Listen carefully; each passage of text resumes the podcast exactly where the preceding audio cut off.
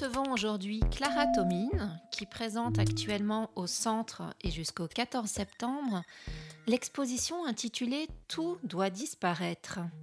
Cette exposition est un étrange et surprenant magasin. Clara y vend avec une bonne dose d'humour et d'ironie des objets retrouvés après la fin du monde, après la catastrophe climatique. Clara nous plonge dans un monde dystopique. Clara est une jeune plasticienne française qui vit à Bruxelles depuis une dizaine d'années. Clara réalise des films et des performances où elle se met avant tout en scène. Elle crée aussi des productions plastiques, en particulier des objets et des sculptures. Un certain nombre de ses travaux soulèvent des problématiques environnementales et nous allons voir avec Clara que la question de l'urgence écologique y occupe une place centrale.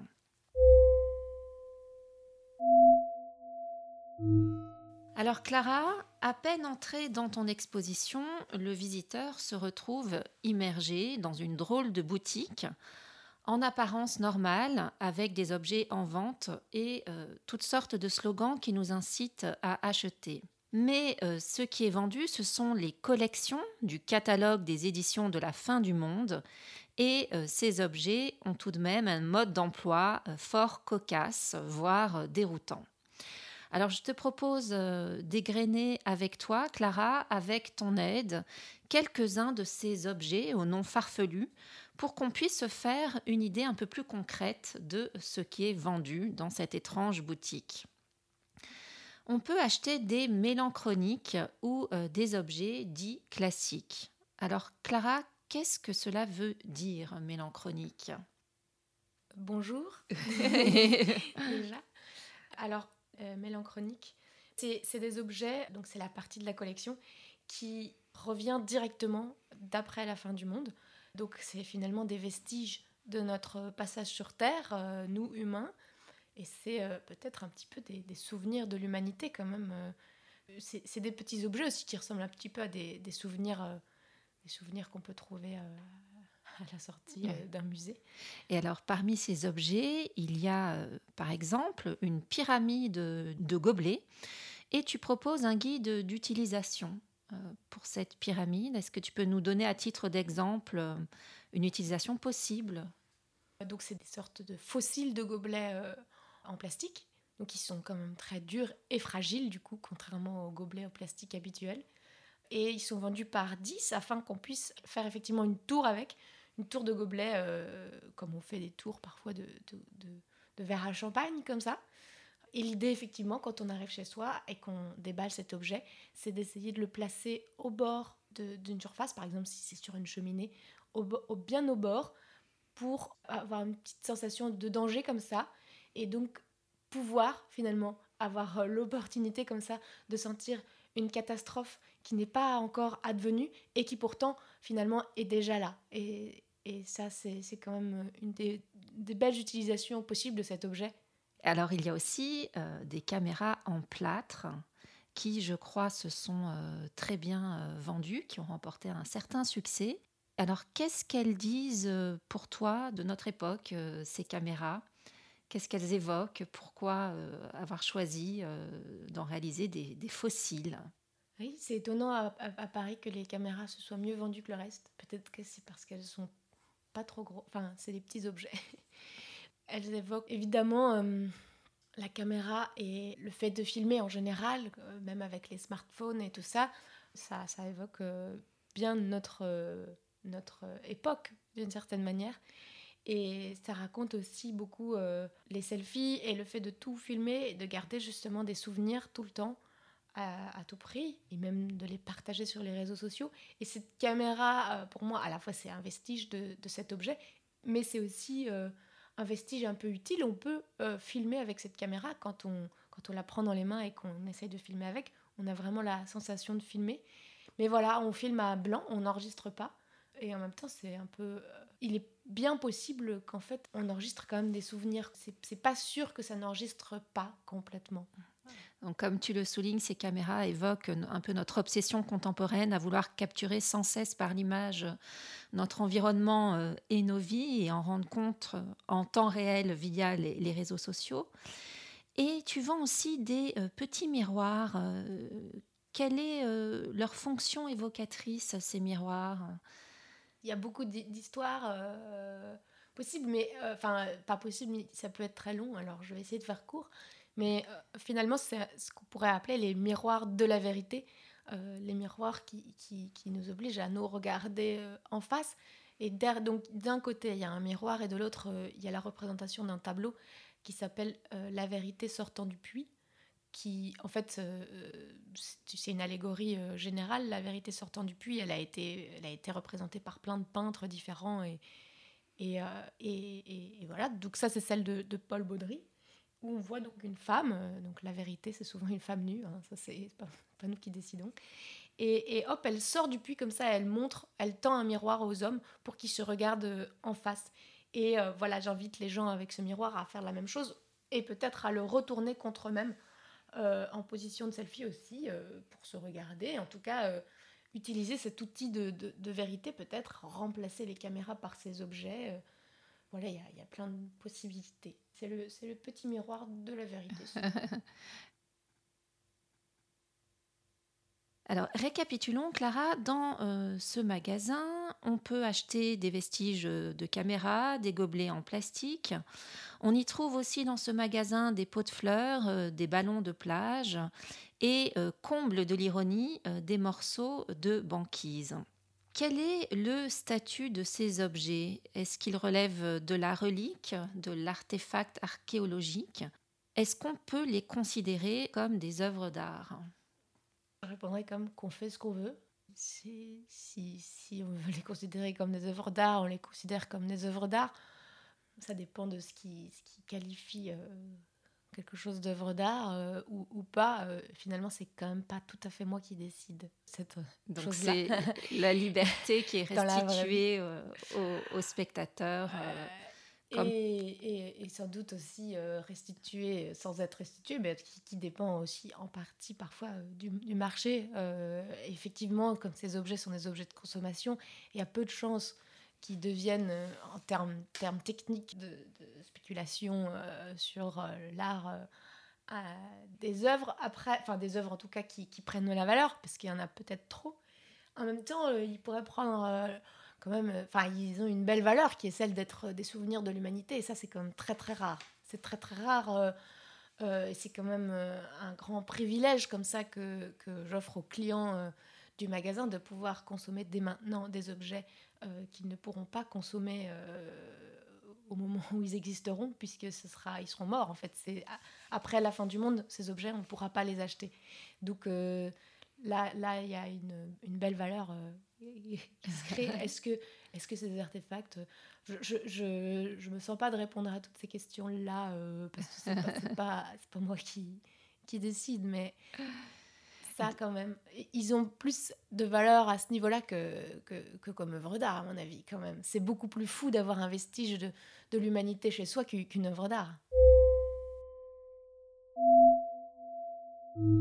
Alors, comble de l'ironie, les visiteurs euh, se retrouvent euh, paradoxalement à acheter euh, la fin du monde. Au fond, les œuvres présentées dans cette exposition ne sont pas exclusivement les objets qui y sont vendus, mais il y a aussi des vidéos. Et on pourrait dire que les œuvres, ce sont les vidéos et plus largement le dispositif général de magasin et l'expérience forte qu'ils provoque. Dans ton magasin, tu montres trois euh, vidéos dans lesquelles tu performes et dans lesquelles tu nous racontes des histoires qui se passent euh, après la fin du monde, euh, dans des décors qui ressemblent à s'y méprendre à ceux d'aujourd'hui. À titre d'exemple, pourrais-tu nous évoquer la vidéo Le ski? Comment as-tu réalisé cette vidéo qui a été créée lors d'une de tes résidences à Dubaï? Je pense que c'est une des vidéos les plus intéressantes. Alors on dit que je performe dedans. Je pense que assez trivialement, je joue le rôle principal. Hein. je parle et je, je, je raconte des histoires comme, un, comme, un, comme quelqu'un qui parle à une caméra. Enfin, il se passe pas d'autres choses euh, comme en termes de performance, même si ça, ça, ça, ce mot recouvre aussi ça.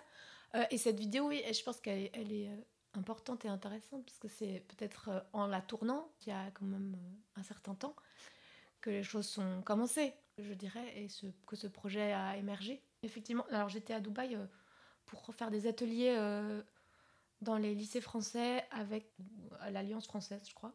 Donc voilà, moi je partais travailler, euh, gagner de l'argent à Dubaï et je me rendais pas trop compte. Je crois que j'allais à Dubaï.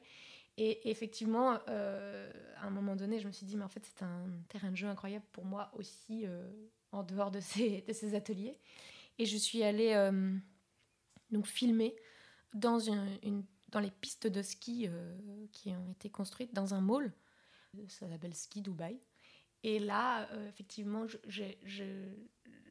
j'improvise comme d'habitude. Je ne sais pas ce que je vais dire, je ne sais pas ce qui va se passer. Et, et ce que j'ai dit, c'est qu'on était après la fin du monde parce que je crois que c'était ça que m'inspirait la situation dans laquelle je me trouvais. Et, c'est vrai, quand je suis rentrée de Dubaï, j'ai eu le sentiment d'être rentrée d'après la fin du monde, d'avoir, fait un voyage à un endroit où les gens vivent déjà après la fin du monde.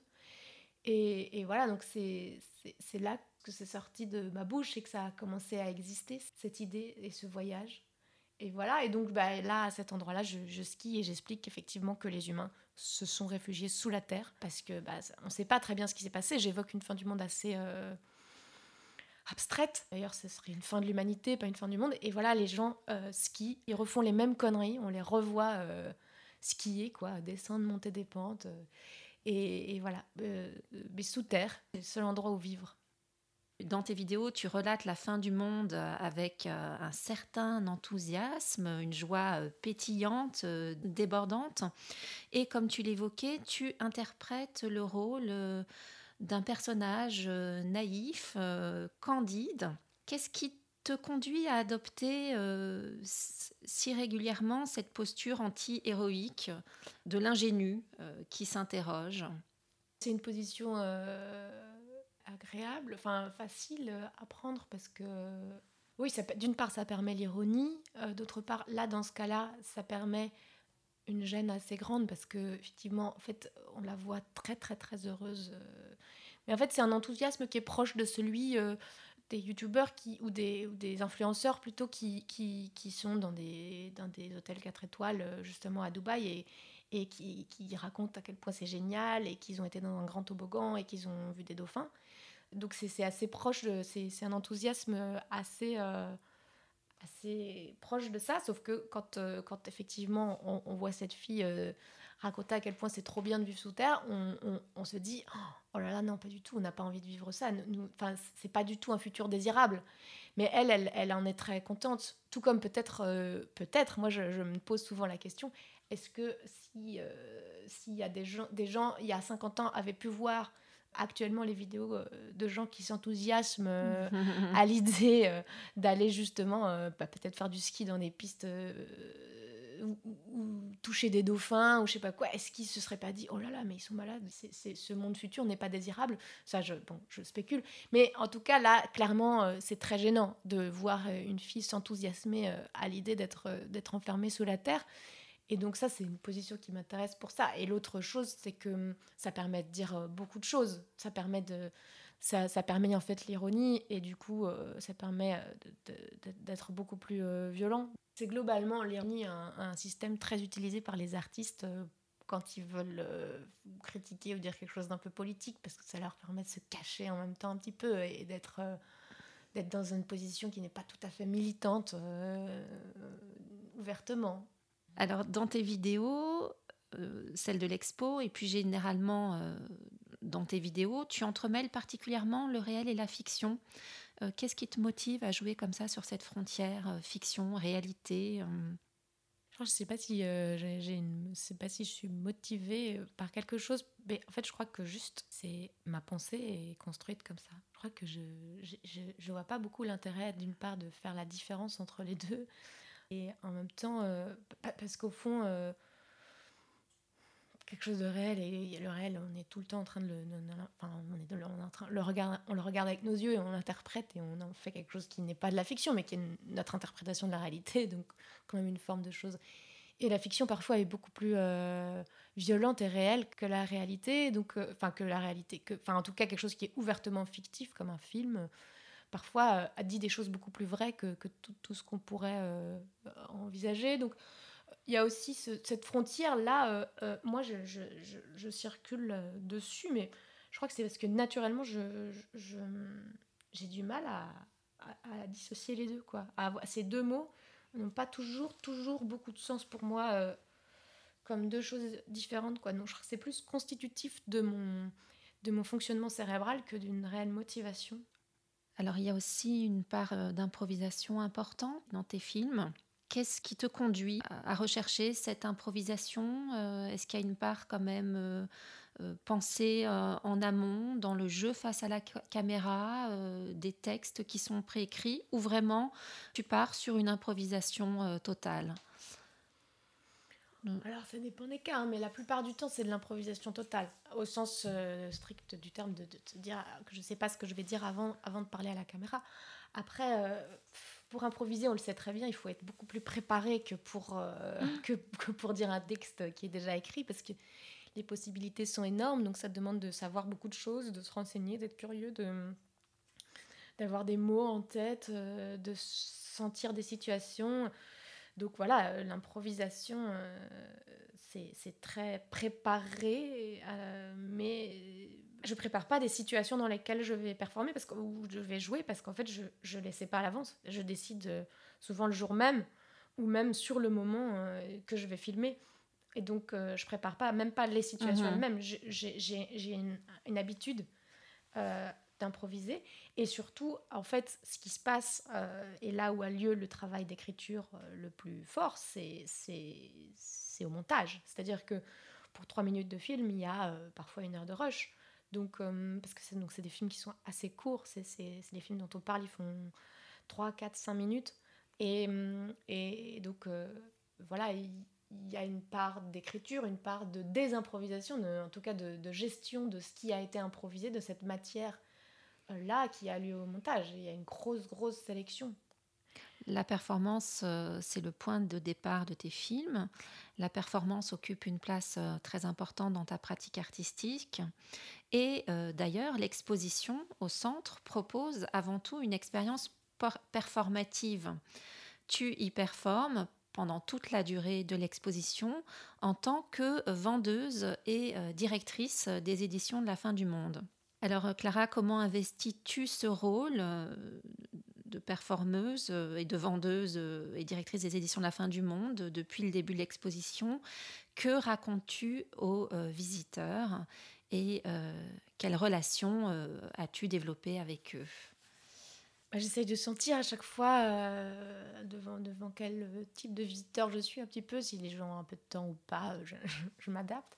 Mais effectivement, l'installation est un, en fait un décor aussi pour, pour pouvoir jouer une sorte de spectacle permanent, en tout cas jouer le rôle de cette vendeuse qui, qui, qui est là. Alors c'est un rôle, c'est un rôle qui est fait, il y a plein de vendeuses qui jouent le rôle de vendeuse. et donc, c'est juste que moi, moi, je raconte des choses un peu plus étranges, puisque, évidemment, enfin, toutes les vendeuses, en fait, jouent le rôle de vendeuse, d'une certaine manière, parce qu'elles elles, elles, parlent et elles, euh, elles discutent avec leurs clients d'une manière qui n'est pas du tout celle avec... Enfin, c'est un jeu social. Euh, qui n'est pas du tout celle avec. Ils vont, elles parlent pas comme ça euh, à leur amoureux. Et donc moi je, je, je joue ce rôle-là aussi. Euh, mais alors avec un contenu effectivement qui est un petit peu plus différent, puisque effectivement je raconte aux gens, j'explique aux gens que je suis partie, donc après la fin du monde, que j'ai tourné ces vidéos. Euh, ah bah, évidemment, comme c'est extraordinaire de partir à la fin du monde, j'ai fait ces vidéos pour raconter un petit peu euh, ce qui se passe après la fin du monde et que j'en ai profité pour ramener euh, tous ces objets que je propose en, vente exclusive ici. alors ça dépend des, des gens, après je raconte différentes choses. Et ensuite, ce qui me plaît particulièrement, donc ça c'est une sorte d'introduction pour lancer les gens dans l'installation euh, et les faire rentrer dans ce dispositif en brouillant encore plus les pistes entre réalité et fiction. Et, euh, et, à la fin, quand les gens repassent, moi je, je, suis à la caisse, comme je suis là tout le temps, j'ai souvent le plaisir, et je crois que c'est ça qui m'intéresse le plus, d'avoir des discussions avec les gens sur la fin du monde. Euh, sur comment ça. Soit, soit, soit les gens qui, qui, racontent comment eux ils pensent que ça va se passer, euh, et qui vident comme ça euh, leurs angoisses. parfois, il y a des gens qui savent comment ça va se passer, c'est étonnant. Il y a des gens qui savent quand ça va se passer, il y a des gens qui, qui, qui parlent encore d'autres choses, d'expériences qu'ils ont fait avec leurs élèves parce qu'ils sont profs. Justement, ton dispositif euh, de magasin souligne euh, avec une ironie euh, mordante le lien entre désastre écologique et société de consommation. Alors la, soif démesurée de, consommation que tu dénonces dans ton magasin m'a fait penser à l'analyse de la société de consommation du philosophe Jean Baudrillard qui constatait déjà dans les années 70, et euh, je le cite, euh, La consommation est devenue la morale de notre monde. Pour lui, elle est en train de détruire les bases de l'être humain, c'est-à-dire l'équilibre que la pensée européenne, depuis les Grecs, a maintenu entre les racines mythologiques et le monde du logos. Et pour toi, ce magasin, c'est une manière de dénoncer donc ce, Mm. Tu évoquais une dimension peut-être militante, politique, euh, avec certes une prudence euh, également. Euh. Alors moi, je suis pas là pour dénoncer des trucs non plus. Mm. Je, ne me sens pas là-dedans. Je suis là pour produire des dispositifs de réflexion et d'ironie. Il n'y a pas besoin de moi pour dénoncer ça. Effectivement, il y, y, a ces mecs-là qui l'ont bien mieux fait que moi. Donc moi, je pars finalement, je prends ça plutôt pour acquis qu'autre chose. Donc, euh, je ne mets pas en, euh, en place un, mmh énième dispositif pour dénoncer euh, la société de consommation. Ce dispositif met en place une, plutôt une, expérience de pensée, une expérience fictive comme ça qui, qui, qui part de, de là. Après, je crois que, et j'espère que cette installation euh, même si effectivement il y a cette espèce de jeu avec le, le fait que euh, consommer c'est détruire la planète et que du coup si on consomme déjà les mhm. vestiges de notre euh, passage sur Terre, peut-être qu'on est protégé de tout ça, on ne sait pas, c'est un peu magique. Il y a aussi quand même l'idée, enfin je crois que ça va plus loin que ça. Moi je, je pense, enfin je, je, crois vraiment qu'il faut faire des changements radicaux, c'est pas juste arrêter de, de consommer des, trucs ou quoi, il, y a, va falloir faire des changements de paradigme et c'est aussi ça. Euh, ce que cette fille propose dans les vidéos. Elle raconte euh, un changement de paradigme.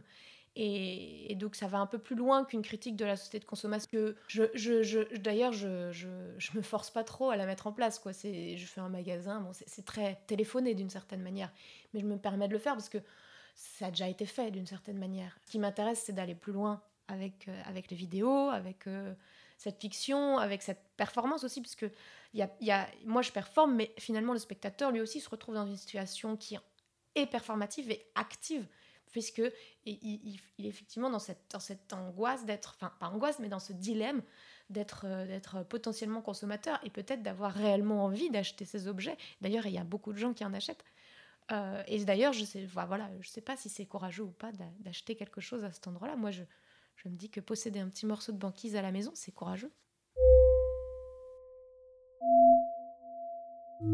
Moins qu'une leçon de collapsologie, c'est plutôt le concept de catastrophisme éclairé du philosophe euh, Jean Dupuis qui aurait nourri tes réflexions.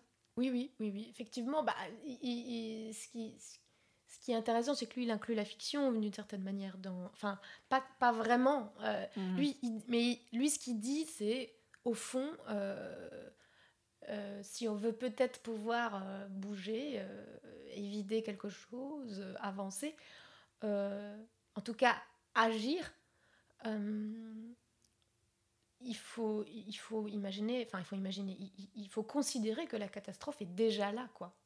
Euh, et il explique en même temps nos systèmes d'imagination n'en sont pas capables. Et, est-ce que justement, par le biais de l'imaginaire de ton magasin, tu euh, contribues à stimuler euh, l'imagination du, des bah, visiteurs et...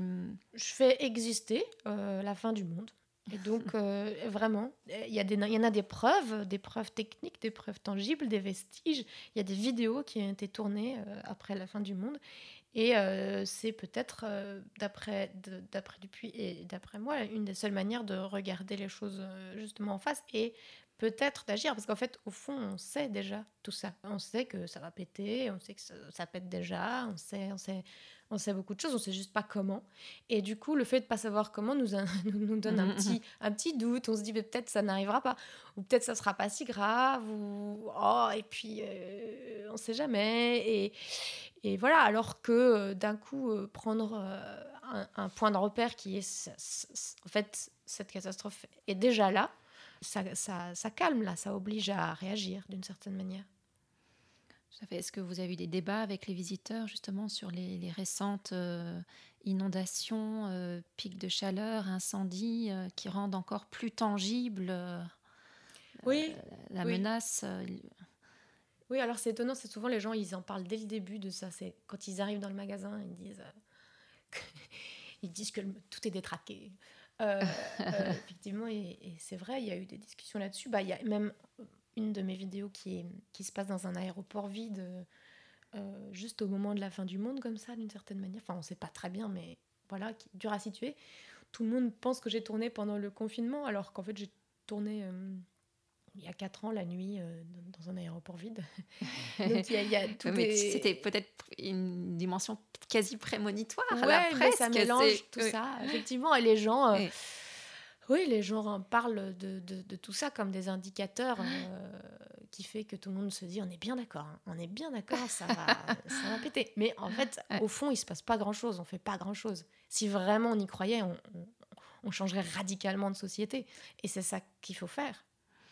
Et donc justement, par cette mise en scène euh, d'un monde post-apocalyptique, tu, cherches à faire comprendre euh, aux visiteurs que nous sommes euh, les acteurs et les actrices de ce devenir écologique, qu'il n'y a plus que jamais urgence.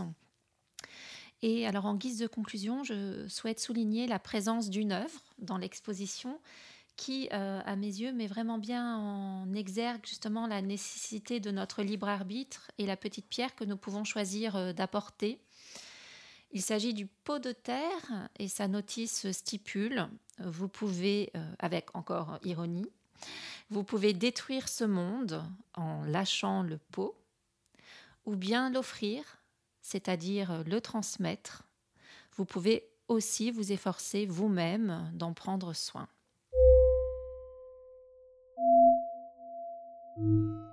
Je te remercie Clara d'avoir participé à cet entretien pour notre euh, radio euh, fractale.